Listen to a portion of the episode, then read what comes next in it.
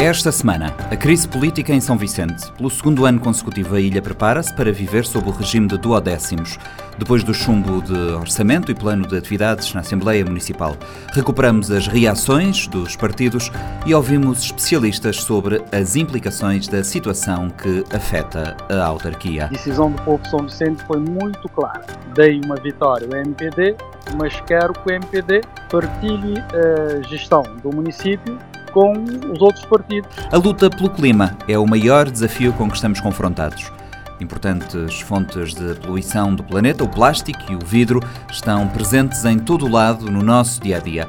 É preciso encontrar alternativas ao seu uso e soluções para os resíduos existentes. É isso que procuram fazer alguns projetos ambientais em Cabo Verde.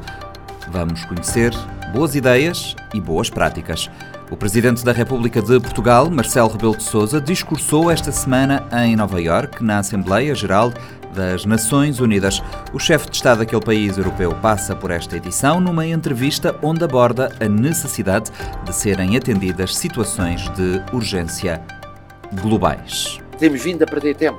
E perder tempo porquê? Porque ou foi a pandemia, parou dois anos o mundo, ou é agora a guerra que condiciona há mais de um ano. Está no ar o Panorama 3.0.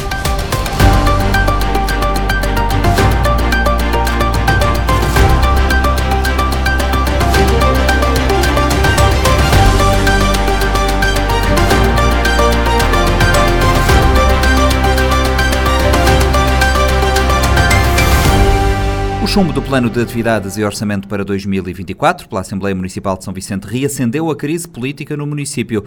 A Câmara vai ficar em regime de duodécimos pelo segundo ano consecutivo devido ao desentendimento entre partidos. Lourdes Fortes. Os instrumentos de gestão do município de São Vicente para 2024 foram aprovados em sessão da Câmara pelo MPD e o CIDA, pouco depois acabaram chumbados na Assembleia pelo PAICV e o CIT. Em abril, com praticamente três quartos do mandato cumpridos em permanente turbulência, foi anunciado um acordo de paz entre os vereadores da União Cabo-Verdiana Independente e Democrática e o presidente da autarquia, Augusto Neves. Desde então, tudo parecia encaminhado para um último ano de exercício exercício sem sobressaltos de maior, João Santos Luís, presidente da UCID, nega responsabilidade no chumbo do Orçamento Municipal de São Vicente para 2024 e aponta o dedo à falta de diálogo do presidente da Câmara Municipal. Os democratas cristãos acusam Augusto Neves de não tentar fazer a ponta com a Assembleia Municipal para viabilizar o documento. A UCID envidou, envidou todo o esforço junto da cúpula do MPD, mas o edil Augusto Neves não contribuiu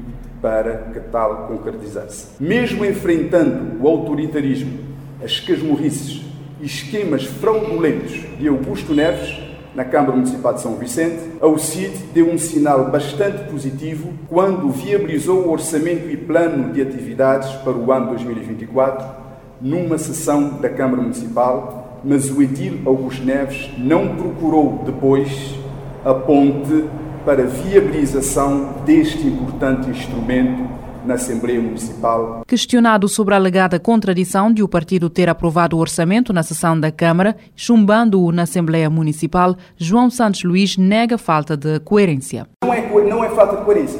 Nós só estamos a aguentar para chegar ao final do mandato. Mas quem, mas quem deve tomar as medidas consentâneas é o Governo que tem medo, não toma as medidas para proteger Augusto Neves, como eu já disse. Veja, o orçamento já foi rejeitado duas vezes. Ou seja, por duas vezes consecutivas, você não tem orçamento. Num Estado de direito democrático, isto não pode acontecer. Do lado do PAICV, o líder da Comissão Política Regional recusa qualquer tentativa de perseguição ao edil São Vicentino. Adilson Graça explica que as posições assumidas são uma resposta aos desmandos de Augusto Neves. Não podemos aceitar que se diga que há perseguição ao Presidente da Câmara e é a Câmara de São Vicente. Em nenhum momento os eleitos do PICV posicionaram-se contra a Câmara de São Vicente. Fizeram-no, sim, contra os desmandos do Dr. Augusto Neves. Importa dizer que o PCB e o CID não encetaram nenhuma articulação ou alinhamento com vista à orientação do voto. Era impossível o PCB votar favoravelmente um orçamento que não responde nem à metade das reais necessidades de São Vicente e seus municípios. Em termos de ambição, esta proposta é nula, não projeta a ilha. O voto contra, segundo diz, deve-se à má qualidade das propostas. Este orçamento não responde às necessidades da ilha, também porque não considera a importância de áreas fundamentais para o desenvolvimento das famílias, em especial dos jovens. Vejam que para áreas fundamentais para o desenvolvimento humano, como a saúde, a educação e o desporto, a projeção é que recebam cada um menos do total de 1% das verbas orçamentárias. O projeto Estava com Povo Casa só funciona nos períodos de campanhas eleitorais, contudo, famílias continuam a viver em condições habitacionais degradadas e perigosas, com testes prestes a cair e casebres insulares. O presidente da Comissão Política Conselhia do PICV afirma que Augusto Neves não aceitou os acordos feitos com os vereadores e não permitiu que as forças políticas da oposição participassem da elaboração dos instrumentos de gestão. Por seu lado, o presidente da Câmara Municipal de São Vicente, Augusto Neves, denuncia a forma perversa com que, no seu entender, a UCID e o PICV têm dificultado o normal funcionamento da Câmara e o desenvolvimento da ilha. Os dois partidos da oposição, a UCID e o PSCV, têm feito tudo para, de forma perversa, dificultar o normal funcionamento e desenvolvimento desta ilha. Estamos a trabalhar no plano de atividades e orçamento desde maio 2023 e cá tenho todas as convocatórias feitas solicitando subsídios a esses partidos há meses. Não entregaram nada, não participaram nada, muitos não compareceram na apresentação e discussão do documento, que foi praticamente um dia, e só aparecem no momento da votação para votar contra. O edil Mindlense também critica a conduta da Assembleia Municipal, que, segundo diz, há três anos não funciona. Para o edil São Vicentino, os partidos na oposição têm colocado interesses políticos acima dos interesses da ilha. Questionado sobre o facto de o um município continuar em regime de duodécimos em 2024, Neves garante que irá terminar o mandato com sucesso. Esse foi um mandato diferente, um mandato onde não houve a colaboração dos outros partidos, nós conseguimos levar esse mandato até agora e de certeza que terminaremos o mandato com sucesso. Nós temos a confiança dos empresários, temos a confiança dos parceiros, vê-se como é que nós fazemos as atividades, vê-se como é que funciona o serviço social, um serviço que, aliás, os dados estatísticos indicam isso, e de certeza que os nossos parceiros, empresários e o governo estará junto à Câmara Municipal para juntos terminarmos com êxito o mandato. E dois anos em regime de duodécimos é anormal, repugnante e põe em causa o próprio fundamento da República que assenta na soberania popular. Quem o diz é Jacinto Santos, analista político e primeiro presidente eleito da Câmara Municipal da Praia. Em entrevista ao Panorama 3.0, Jacinto Santos diz que a situação em São Vicente atingiu um patamar elevado de gravidade e de bloqueio que prejudica a população. Entrevista de Fredson Rocha decisão do povo São Vicente foi muito clara. Dei uma vitória ao MPD, mas quero que o MPD partilhe a gestão do município com os outros partidos que têm mandato, que têm assento na Câmara Municipal. Nós estamos uh, perante uma questão que põe em causa o fundamento da própria República, não é? A República de Cabo Verde assenta na vontade popular, portanto, a soberania popular. E a soberania no nosso sistema é, é, cons é conseguida através de eleições regulares, né? para que o povo livremente escolha os seus representantes. Essa é uma questão do fundo. Depois, há uma questão também, digamos, da sociologia política, digamos, a chamada, o, o consenso consentido, uhum. em que uma minoria digamos, isoladamente o MPD minoria, mas é, no, é maioria, mas no conjunto é minoria. Isto é, o, os partidos que aritmeticamente constituem a maioria na Assembleia Municipal não estão a respeitar, digamos, este fenómeno. Eu tenho é, maioria relativa, mas é a mim que o povo deu poder para governar, para liderar. Né? E trazendo uh, para a gestão a participação de outras forças políticas. Logo depois às eleições de 20 de outubro de 2020 e disse que o, o MPD e particularmente o Presidente da Câmara teria que entrar imediatamente em negociações com uma das forças políticas uh, com assento na Assembleia Municipal e e na Câmara Municipal. O que não aconteceu. É, o que não aconteceu, aconteceu tarde, houve um memorando que não foi cumprido e uh, a um ano do mandato aconteceu o memorando e, pelos vistos, há, dois, há, há, há duas UCIDs em São Vicente. Uma UCID que entrou para o Executivo e recebeu o pelouro, não é? E uma UCID que está na Assembleia Municipal que chumbou, digamos, o orçamento também com os votos do, do PICD. Uh, eh, para mim, essa questão uh, arrastou-se demais, prolongou-se demais. Era, era preciso, uh, digamos, adotar uma estratégia logo após as eleições? Negociações. Negociações, exato. O, o, povo, o, o povo de Cabo Verde disse claramente, agora, meus amigos, vocês são os nossos representantes, negociam. Negociam a forma como vão exercer o vosso mandato. A maioria para governar é o MPD, mas estão lá o CID e o PCV e vocês têm que participar.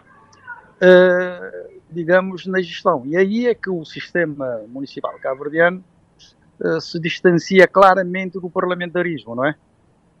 São dois órgãos, um, um deliberativo, outro executivo, em que um não depende, não depende do outro organicamente. Não há uma relação de hierarquia entre os dois órgãos. A autonomia entre os órgãos é, é clara. Então, se não houver uma vontade política dos atores, diretamente implicados, as coisas não funcionam. E, e a responsabilidade, digamos, todo o ônus, toda a responsabilidade é transferida para o governo, que é o governo da nação, que tem que garantir o funcionamento normal uh, das instituições dentro das suas competências, não é? E exercendo o seu poder de tutela. E nós estamos aqui perante uma situação em que a corda já arrebentou, esticou-se demais a corda, em que a solução vai cair irremediavelmente, no colo do governo. O governo, a continuidade de, de, dos atuais titulares dos órgãos municipais em São Vicente depende, depende, do, depende do governo, exercendo a sua, o seu poder de tutela.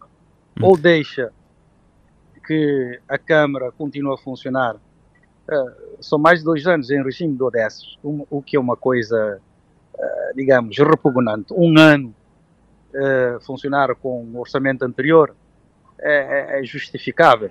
Agora, quase todo o mandato a funcionar em regime do décimo, pergunta-se como é que se apresentam os resultados em relação à plataforma eleitoral uh, sufragada pelo povo, não é?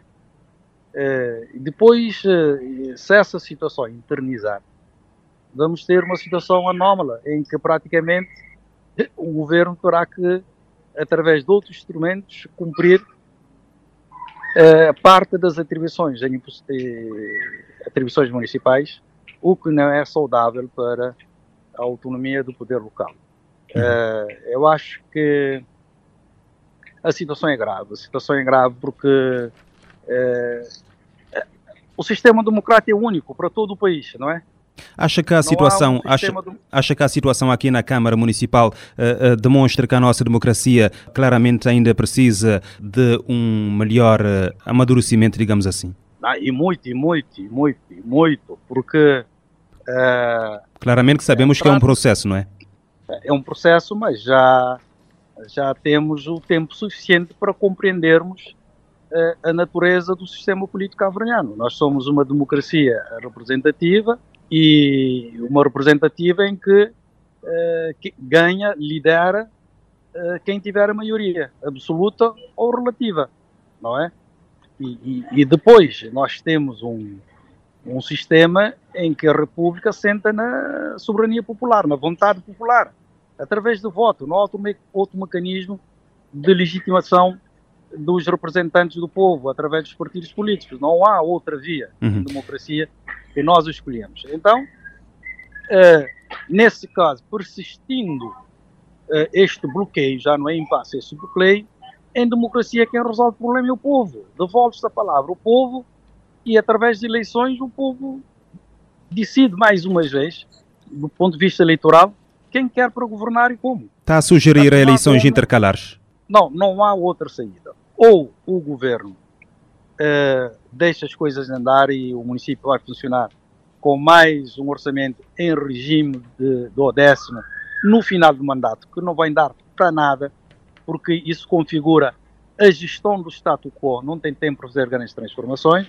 ou a saída que politicamente se justifica é a convocação de eleições intercalares em São Vicente. É viável essa, essa solução que aponta, tendo em conta que também as próximas eleições já não estão longe? Não, tanto, tanto como é viável, como é necessário e, e não é novidade para o povo de São Vicente. Em 95, a um ano das eleições, realizou, realizaram-se as eleições intercalares.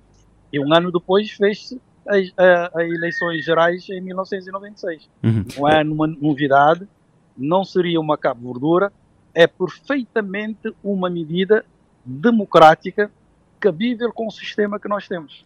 Eh, Jacinto uh, Santos, uh, são dois anos em duodécimos, em quatro de uh, mandato praticamente.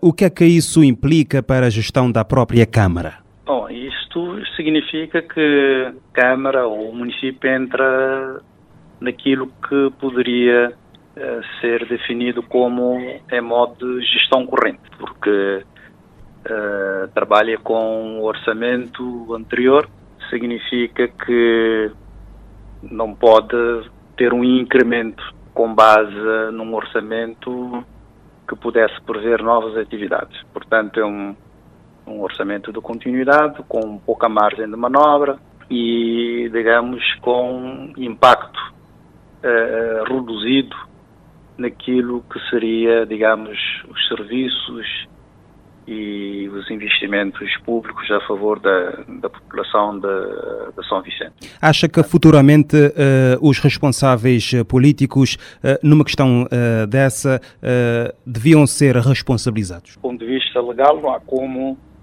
responsabilizá-los diretamente, mas há um mecanismo inibidor. Deverá, do meu ponto de vista, deverá ser introduzido um, um limite. Digamos, um município não pode eh, continuar a ser gerido, governado, que, é, em dois anos sucessivos com orçamentos eh, eh, em, em, funcionando em regime de dodécimo. A consequência desse impedimento e em caso de não cumprimento desta disposição legal, teríamos, em tese, razões, teríamos, quer dizer, o governo, a entidade de tutela, em tese, teria razão para promover digamos, a interrupção do mandato, convocando eleições eh, antecipadas para a normalização, digamos, da, do funcionamento e restabelecimento da governabilidade dos municípios. Eh, a penalização poderá ser eh, política, digamos, eh, em termos de impedimento dos atores em funções eh, poderem candidatarem-se em eleições, digamos, eh, intercalares para complementar o mandato do ponto de vista legal não há nada uh, que eu saiba que possa penalizar e, e, e que configure, digamos, uh, que possa fundamentar, que pudesse fundamentar a perda de mandato. Não há nada. Portanto, e, mas é, é anormalíssimo que num mandato de quatro anos, quatro anos temos um município a ser gerido com dois orçamentos em regime de décimo consecutivo forma consecutiva. Isso é normal. Isso é normal e terá que haver, digamos, ajustamento em sede da lei para inibir que essa situação eh, continue por razões diversas. A consequência mais direta do chumbo dos instrumentos de gestão para 2024 em São Vicente é a continuação do sistema de duodécimos, em que o montante total do último orçamento aprovado é dividido por 12 meses. O economista António Batista esclarece que, apesar dos constrangimentos, não está em causa o funcionamento da Câmara. António Batista admite, porém, que a execução orçamental pode afetar a concretização de alguns projetos se estes estiverem orçados num montante superior ao valor disponível no regime de duodécimos. É um constrangimento. A gestão por duodécimo, economicamente, ele é apenas um constrangimento. Não é algo é muito complicado e eu vejo que não é uh, não é uma situação confortável, é um constrangimento na gestão, na administração, mas a Câmara tem dinheiro, a Câmara pode implementar obras, pode implementar seus seus projetos e pode perfeitamente porque o, do, o, o duodécimo ele é um regime, é uma alternativa, é um regime de exceção. Quando a Câmara não consegue aprovar o seu orçamento, né? Porque às vezes ele não tem a maioria no, no, na Assembleia e pode ser que também que a oposição não concorde, tem ideias diferentes e pode ter outros um conjunto de problemas que pode, pode impedir a sua aprovação. Entretanto, é, nesse regime de exceção, é, é, é, é possível utilizar o orçamento anterior, né? E de subdividido em 12 meses, em 12, porque nós temos o orçamento anual e esse ano é dividido em 12 meses, então o duodécimo seria um limite ao gasto para garantir que ele não ultrapasse o valor de orçamento previamente que já tinha sido aprovado antes, ok? Então, é, é apenas um constrangimento, a Câmara tem os recursos, ele pode perfeitamente remanejar, é óbvio que é um constrangimento para uma ilha como São Vicente, onde que ainda tem algumas carências, algumas urgências. Nós vimos ali eh, a questão da, da, da, da demanda da população e da, da, das exigências que sequer são colocadas à, à, gestão da Câmara.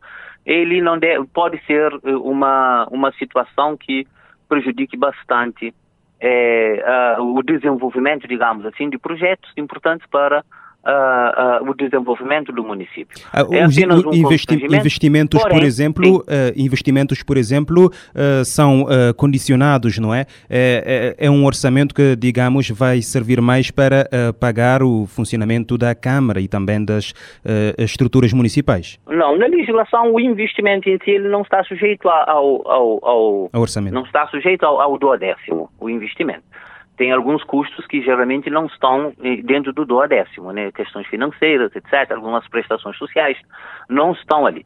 E, e, e sempre tem uma, uh, porque é uma situação, eu, eu tinha dito que é um constrangimento, mas a Câmara pode fazer a sua, um cálculo político, digamos assim, né?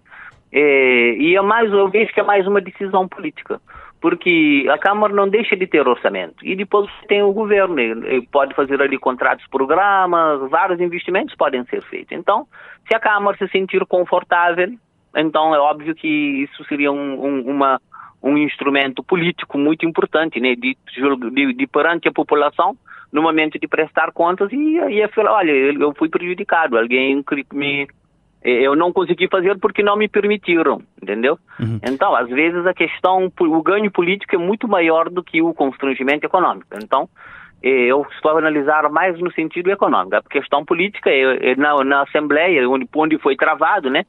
Eu vi que teve algum conflito entre um dos partidos da oposição tinha acordado como executivo, né? E na Assembleia ele votou contra porque a Assembleia é onde que se joga politicamente, né? Uhum.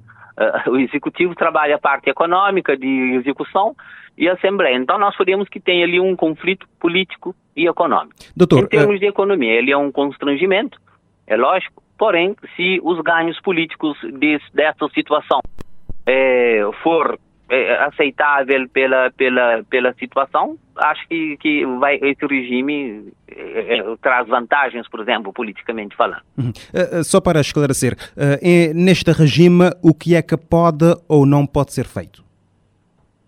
nesse regime, na verdade, o duodécimo, ele é o grande constrangimento é que é, você tem uma limitação financeira ok? Uma limitação financeira no sentido de que você não gaste mais do que tinha sido aprovado porque o orçamento público ele tem um conjunto de princípios, né?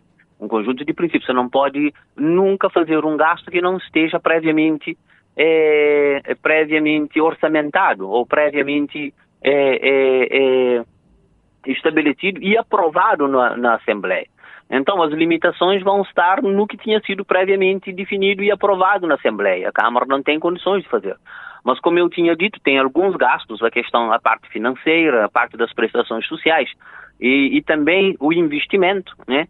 Eles não estão sujeitos a isso. O, o, governo pode perfeitamente fazer contrato-programa e isso não, não vai, não, não, entra, não entra no regime de duodécimo. É. Então, a Câmara não tem, é um constrangimento em termos de orçamento público, ele vai estar limitado em termos de recurso, mas que se os projetos são os mesmos, se são os mesmos projetos, se são os mesmos, se não teve aumento em termos de funcionalismo, em termos do, do, do, do, orçamento, do, do funcionamento, né?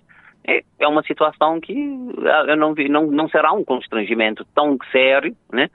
e caso a Câmara não tiver propostas ambiciosas ou tiver algum tipo de investimento é, avultuado, né? E sempre caso tiver um investimento, tem outras formas de financiamento que não é proibido. Ele não, ele, ele pode arrecadar essas receitas, ele pode. Eu não vejo isso como um grande problema. Uhum. Não, para é, é, para uma ilha como São Vicente, eu estou a falar na parte de infraestruturas, né? Não é um tão um grande problema, tendo em conta que em termos de infraestruturas, não vejo infraestruturas urgentes que tem que ser feita agora. Mas em termos de prestações sociais, em termos dos investimentos nos, na, na, nas pessoas, né, realmente pode ser um constrangimento no, no regime de duodécimo. Pode ser um constrangimento. Na prática, eh, o que é que isso significa do ponto de vista econômico?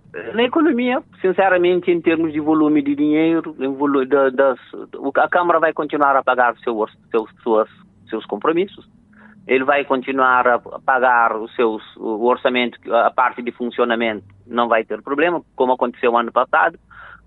Não aconteceu nada, ninguém saiu na rua reclamar falta de salário ou alguma tipo de alguma falha ou, ou, ou inadimplência eh, do, do, da Câmara Municipal, né?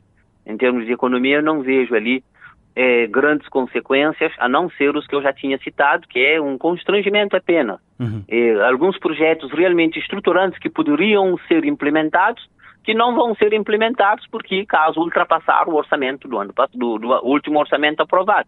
Imagine se o último orçamento aprovado for um orçamento de exceção também, onde a Câmara teve extra, um volume extra, ele vai ele vai estar um orçamento talvez maior do que ele poderia aprovar agora entendeu? Uhum. Uh, como é que... Eu acho que a questão em termos de economia, nós não vejo ali um grande problema, tendo em conta que a Câmara vai ter orçamento, ele vai poder pagar suas contas, ele vai poder implementar os projetos que tinham sido aprovados e, e, e, e ter tido anuência, digamos assim, da Assembleia.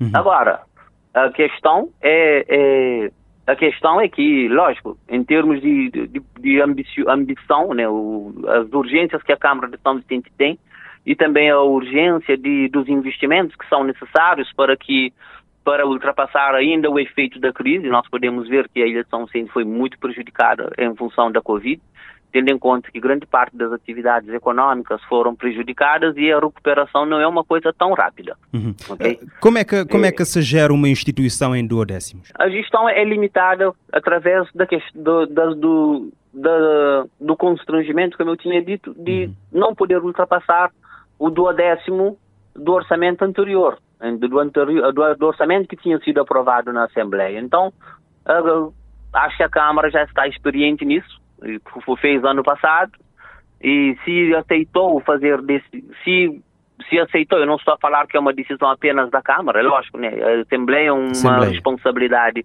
partilhada e na Assembleia o que, se, o que, o que determina ali é a questão política, né? não é a questão econômica. Então o grande constrangimento é um constrangimento político.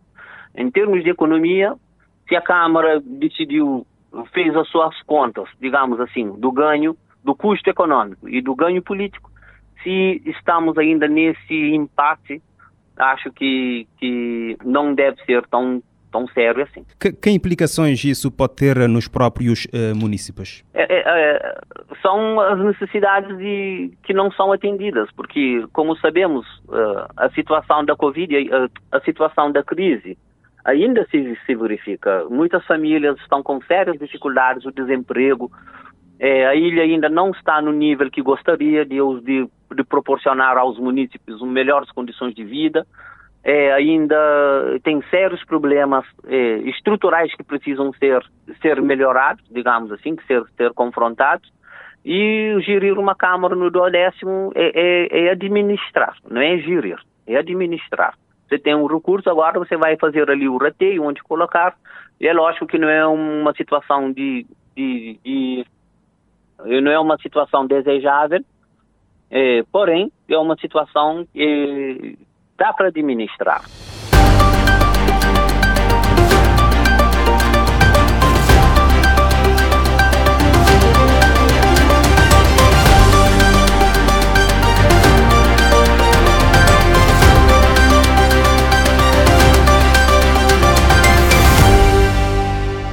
Produção de plástico cresceu exponencialmente em apenas algumas décadas em todo o mundo. Aumentou de 1,5 milhões de toneladas em 1950 para 359 milhões em 2018. Com isto, aumentou também a quantidade de resíduos plásticos. O vidro é outro problema mas quando é mantido no ambiente natural costuma causar muito menos poluição do que o plástico. Em ambos os casos, as medidas para reduzir a quantidade de resíduos têm sido um desafio, apesar de várias iniciativas a nível global. Em Cabo Verde, muitas comunidades têm optado pela reciclagem e reaproveitamento. O jornalista Fredson Rocha foi a São Francisco, em Santiago, conhecer um projeto que ajudou a sensibilizar a população para a problemática do lixo.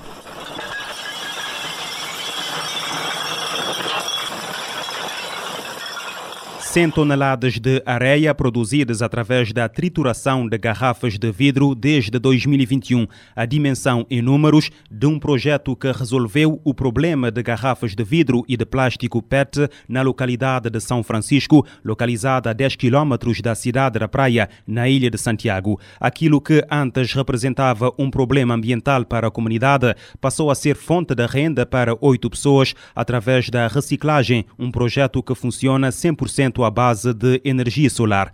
Isso graças à Econatura, uma microempresa cabo-verdiana de base comunitária, criada em 2019, que recicla vidro e plástico e produz diversos produtos no Ecocentro de São Francisco. A Econatura foi oficializada como empresa de recolha de garrafas de vidro e plástico na comunidade para triturar e dar forma a objetos decorativos, bijutarias e materiais para construção civil. A Econatura nasceu dentro do projeto Ecovila Raiz Azul implementado pela Associação Cabo-Verdiana de Ecoturismo em parceria com a Universidade de Cabo Verde. A iniciativa contribuiu para a sensibilização da comunidade para a problemática do lixo e na promoção de uma consciência ambiental na população local. Quem o diz são os próprios residentes. João Moreno Mendes tem 50 anos de idade, destaca as vantagens do projeto para a comunidade e na redução da poluição. Sim, importante. É uma coisa interessante também. Praticamente desenvolve algum, tem evoluir algumas coisas, yeah, terá mais emprego e quanto mais ele colher do que os, essa garrafa, então é, então fica muito mais bonito, mais limpo, sim, sim, tudo total.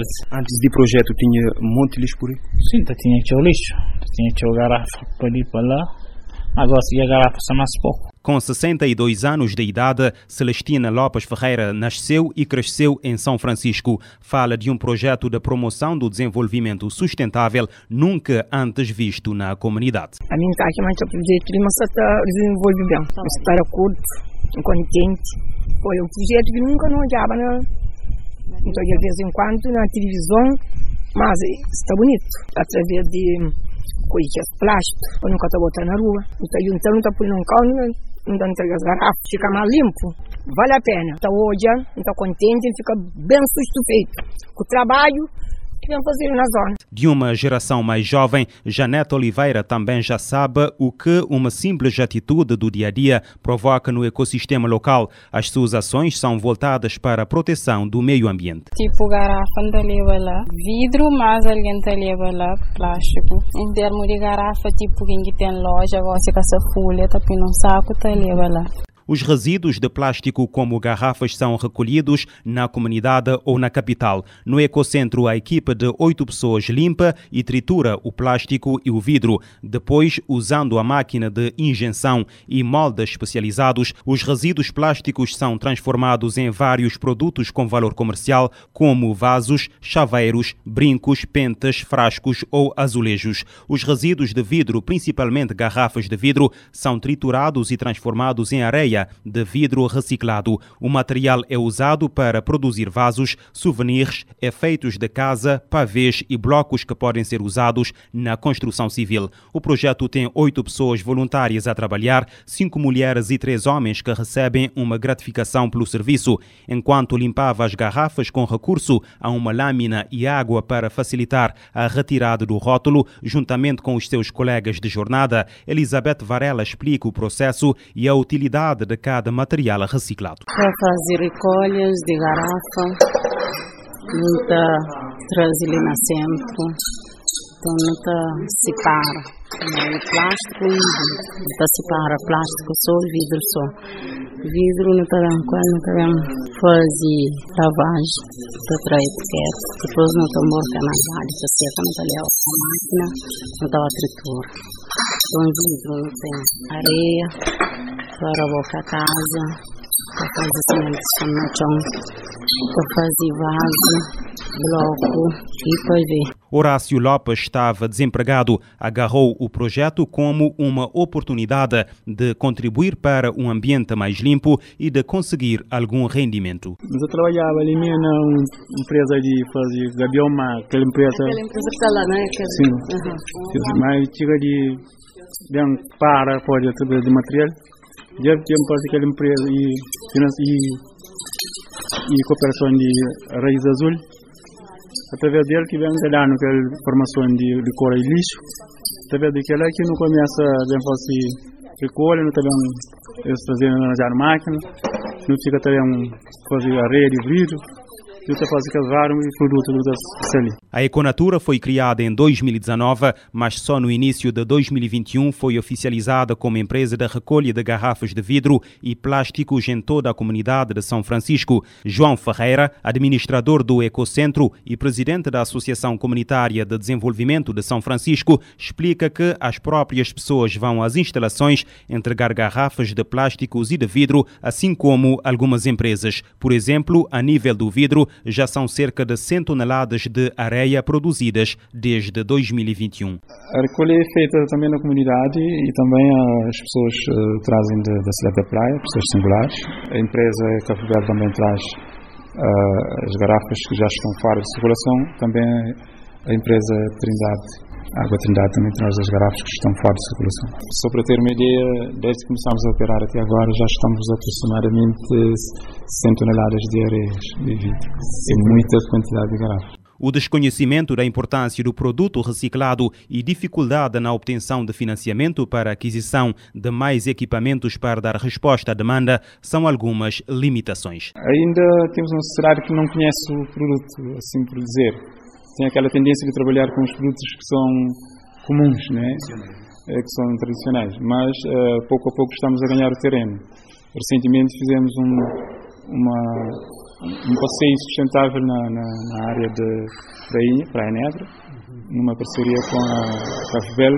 Fizemos um passeio sustentável feito exclusivamente com pavês de areia de, de vidro e lanciche contra lanciche. Mudanças são, são várias. Eh, já começam a ter um pouco de rendimento, que antes não tinham. Eh, já estamos a retirar da natureza grande quantidade de lixo. Eh, as pessoas estão a ocupar os seus espaços, os seus tempos livres, dedicando a, a um trabalho muito nobre, que é a, a reciclagem de vidros e plásticos. Ah, os desafios são, são tantos. Queremos adquirir mais, mais equipamentos e estamos a lutar para a procura de financiamentos para adquirir mais máquinas, eh, futuramente dar respostas às, às demandas.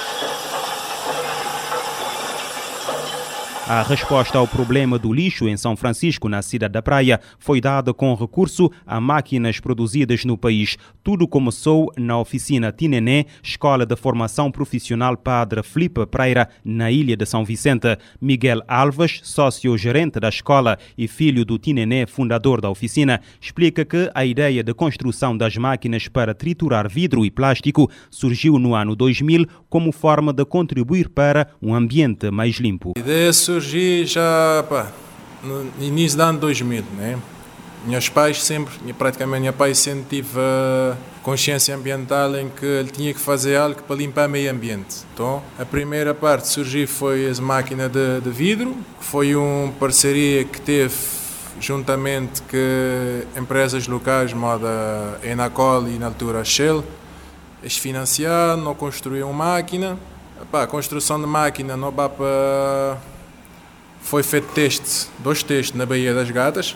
Até. O primeiro modelo foi, foi excelente, depois houve investimento, não modifica aquela máquina para um modelo mais, mais avançado. Também foi, uh, foi bem aceito na, para, para o município. Depois da lá, pá, bem investidores estrangeiros é que decidi realmente seria uma boa ideia fabricar máquinas uma grande quantidade de máquinas que era para fornecer, entregar a cada município no, no, no intuito de que estava combater esse, esse problema que não tem que a lixeira, que a quantidade de garrafa que vai para lixo. Foi feito, o projeto avançou, na altura era uma empresa portuguesa que era Sol, Sol, Sol Verde, creio eu, se não me engano, não produzi 46 máquinas. Foi uma parceria entre o governo cabo-verdiano e uma empresa portuguesa, não produzi, se não me engano, 46 máquinas. Para cada município tinha duas máquinas. Daí para frente, não basta construir máquinas a pedido de empresas privadas, até o ponto em que não começaram a exportar para, para países, mal São Tomé e Príncipe, o ambientalista e presidente da Biosfera, Tommy Melo, conhece o projeto em São Francisco, destaca o impacto da iniciativa a nível ambiental e na mudança de mentalidade das pessoas na comunidade relativamente às questões ambientais. É uma boa iniciativa, portanto, é uma iniciativa que vê-se que para já um impacto direto e inicial está a mudar um bocado a mentalidade daquela própria comunidade, portanto falamos com algumas pessoas na rua e, e vimos realmente essa percepção nessas pessoas, portanto está-se a mudar um bocadinho aquela visão que elas têm de, de, dos resíduos, não é, do, do lixo, de, do, do valor da reciclagem, portanto esse é um primeiro impacto e é um impacto muito importante. Segundo, uh, vê-se que uh, eles estão a utilizar muito material, portanto, muitas garrafas, muitas garrafas de plástico, vidro, uh, e mesmo que seja um projeto nesse momento ainda pontual, esse impacto que não se vê, não é? Mas em termos, quando se transfere isso para, para números, pode-se imaginar o quão bom é realmente ter um projeto desse tipo, não é? Portanto, quando eu digo não se vê, é que uma pessoa não imagina. Ah, utilizamos não sei quantas milhares de garrafas, é difícil uma pessoa ver isso. Mas eu, como ambientalista e como pratico e fazemos várias campanhas de limpeza, eu consigo ver o que é que é esse número de garrafas se estivesse numa praia, por exemplo, numa região costeira. E, portanto, eu penso que essas duas valias uh, abraçam-se mutuamente e fazem com que um projeto que, mesmo pequeno como esse, tenha uma dimensão uh, e, e, e mostre uma necessidade para um país tão pequeno como Cabo Verde muito grande. Tommy Melo não tem dúvidas de que o projeto tem condições para ser replicado e intensificado em comunidades em todos os municípios do país para combater a quantidade de garrafas que vão para o lixo. Cabo Verde, nós produzimos muito lixo, sim, mas nós nunca produzimos lixo a uma escala de, de, de, tratamento que possa ser feito um grande tratamento a nível industrial. Portanto, eu penso que esses tipos de projetos são projetos que uh, têm sim um, um, grande impacto, mas que sejam desenvolvidos assim, em pequena escala, dentro de comunidades. Uh, eu penso que, por exemplo, o Econatura poderá passar ou tentar influenciar outras comunidades a desenvolverem projetos similares. Uh, e, e, e, como eu disse, uma grande valia desse projeto é já a sua sensibilização da comunidade. Portanto, uh, ou seja, mesmo que não tenha um revés económico muito grande, não empregue muitas pessoas, mas o impacto que tem no ambiente por limpá-lo e o impacto que tem na sensibilização das pessoas já de ser uma grande vitória. Quando o vidro é mantido no ambiente natural, costuma causar muito menos poluição do que o plástico. Afinal, o vidro não é tóxico, diferentemente do plástico que se decompõe em microplásticos que podem infiltrar-se no solo e na água. Em todo o mundo existem iniciativas que visam minimizar os efeitos do plástico e do vidro no meio ambiente. Nos Estados Unidos da América, por exemplo, a empresa Glass Alpha Full recicla vidro, desvia milhões de quilos de vidro de aterros sanitários, transforma o material em areia que pode ser usada para restaurar costas e zonas impactadas por desastres.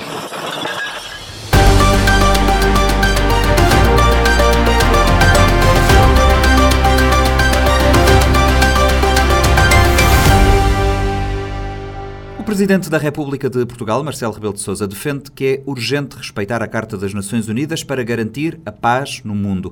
Para o chefe de Estado português, é igualmente urgente acelerar a luta contra as alterações climáticas, a realização dos objetivos da Agenda 2030, a proteção dos oceanos e da biodiversidade para garantir a paz e a reforma das instituições. Em entrevista à ONU News, à margem da sua participação na Assembleia Geral das Nações Unidas em Nova Iorque, Marcelo Rebelo de Sousa lembra que o tempo corre contra a humanidade, lamentando a falta de diálogo e tolerância. Temos vindo a perder tempo. E perder tempo porquê? Porque ou foi a pandemia, parou dois anos o mundo, ou é agora a guerra que condiciona há mais de um ano o mundo, ou foi antes a hesitação em querer mudar. Somam-se os fatores e apesar da vontade titânica do secretário-geral, A verdade é que uh, hoje há menos multilateralismo do que havia, há menos diálogo, há menos tolerância. Muitas vezes o que passa é que o secretário-geral é o único que fala com todos, porque eles não falam entre si. Eu há muito tempo que não assistia àquilo que se assistiu ano passado e este ano, que é uh, quem falava nos fóruns internacionais, naturalmente, deixou de falar. É, portanto, ora, se não se fala, mesmo sobre grandes temas, como é o clima, como são as migrações, como é o problema dos objetivos de desenvolvimento sustentável, se aí não há o mínimo de conversa, o mínimo de diálogo, o mínimo de convergência, como é que chegamos lá?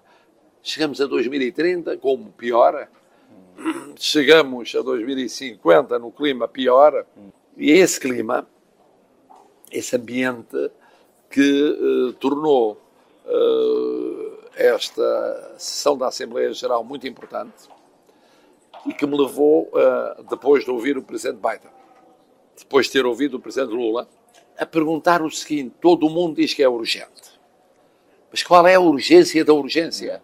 A urgência é para daqui a um ano, dois anos, três anos ou é para daqui a 20 anos? E depois, qual é a credibilidade para os povos dos apelos à urgência? Todos os anos os discursos são muito iguais. E todos os anos a situação não melhora e até piora. Vamos falar de uma situação que está a movimentar o mundo todo, é a guerra na Ucrânia. E é isso que explica. Falou da Europa, da situação na Europa. Fala é com isso. o presidente aqui. Olha, é assim, em relação à Europa, é muito simples. A Europa tem. Teve uma pandemia muito forte hum. e confinou, fechou. E sofreu. Fez sofrer a economia, as finanças, a saúde, a saúde mental. Hum. De mais novos e de menos novos. Depois a guerra é global, mas é vivida na Europa. E, portanto, o efeito mais forte é europeu. Nos vizinhos da guerra, nos outros que têm ligação com os vizinhos. E isso mexeu com a Europa. Em período de guerra, os povos ficam egoístas. Hum. Os povos fecham-se. O multilateralismo, o diálogo, a tolerância apagam-se. É o que está a acontecer.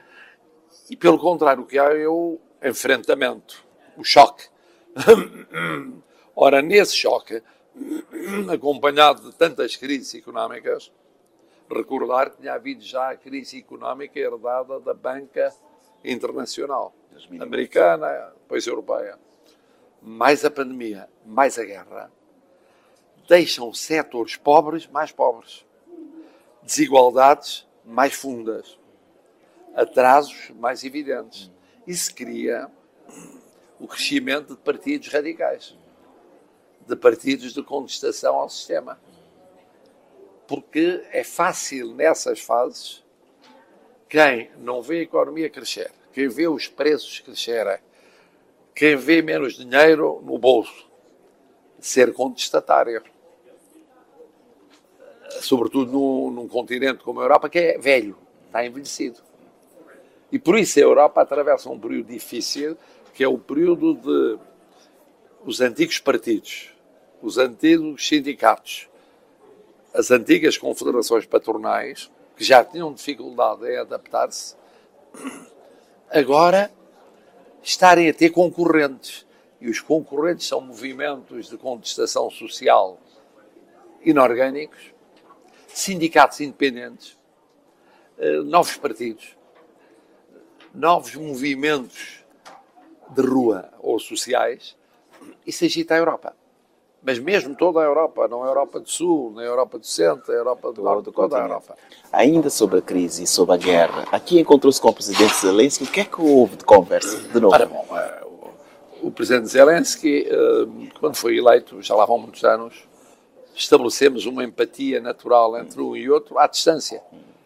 E várias vezes estivemos eh, estivemos a organizar visitas recíprocas. Ele, como sabe, foi eleito no ano da pandemia. Apanhou com a pandemia em cima. Ainda não havia guerra. Eh, e depois, por causa da pandemia, fomos adiando visitas recíprocas, mas fomos falando várias vezes à distância.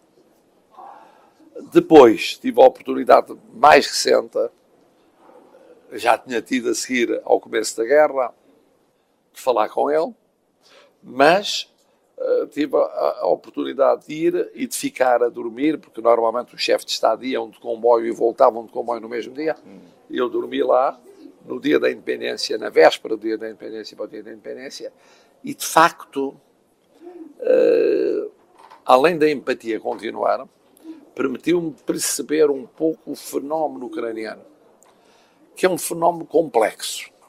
É uma nova geração, portanto, há ali um fenómeno de juventude contra a geração mais velha.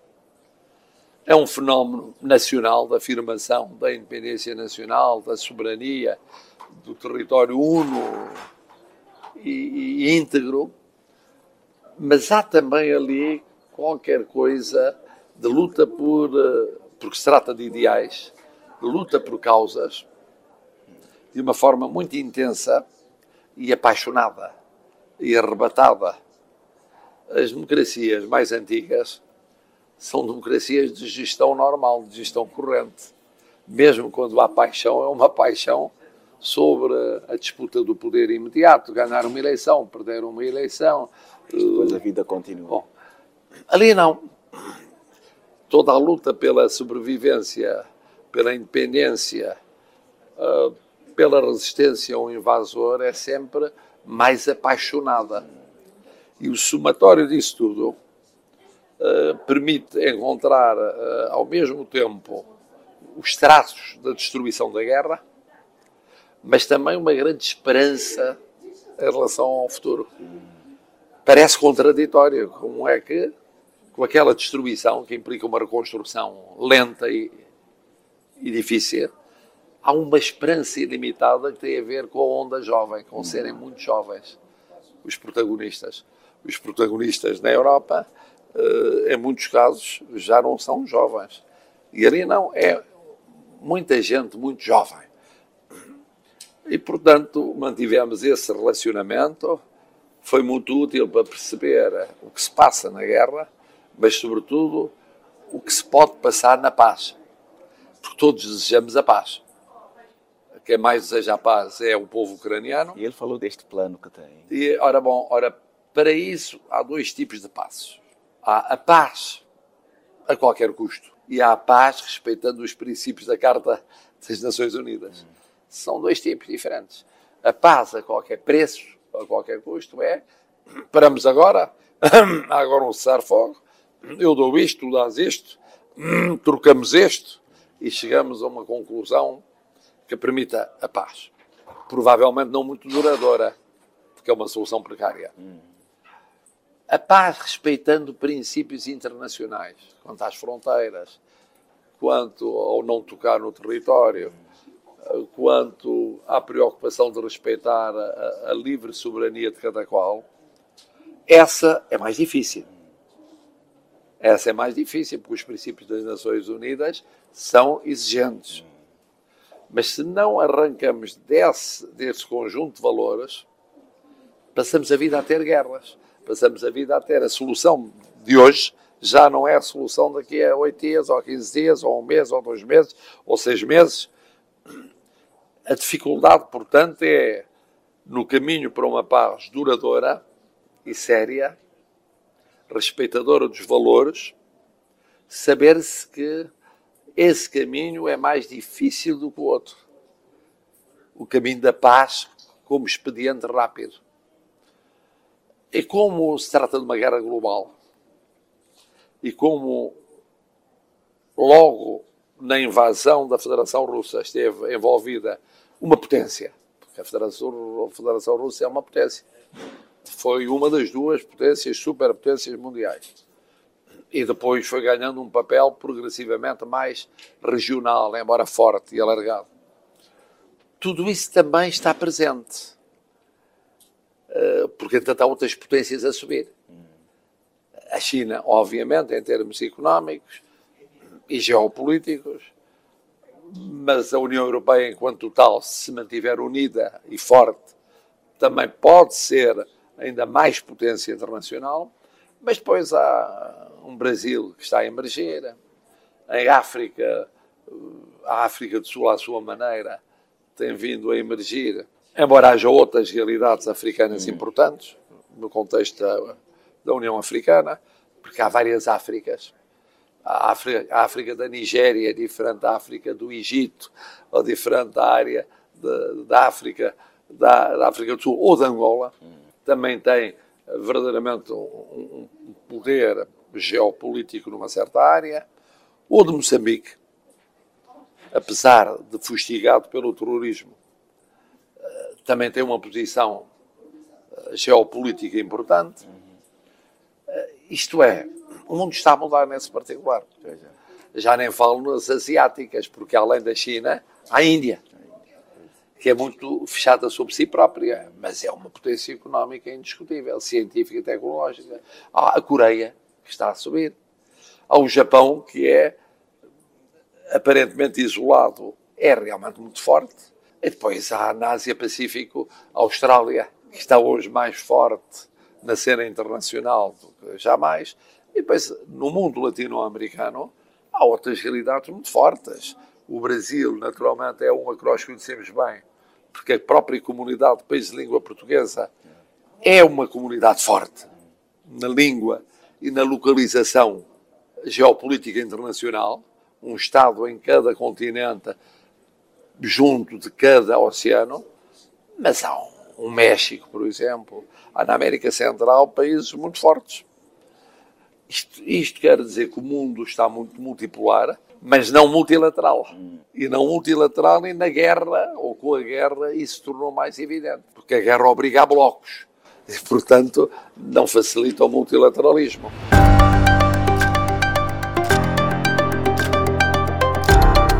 O Panorama 3.0 é uma produção da Rádio Morabeza, disponível em diferentes horários e frequências. Estamos também em formato digital em radiomorabeza.cv, em podcast no Spotify, Google Podcasts e noutras plataformas digitais. Esta edição contou com a colaboração dos jornalistas Fredson Rocha e Lourdes Fortes. Eu sou o Nuno Andrade Ferreira. Até para a semana no Panorama 3.0, o seu programa semanal de grande informação.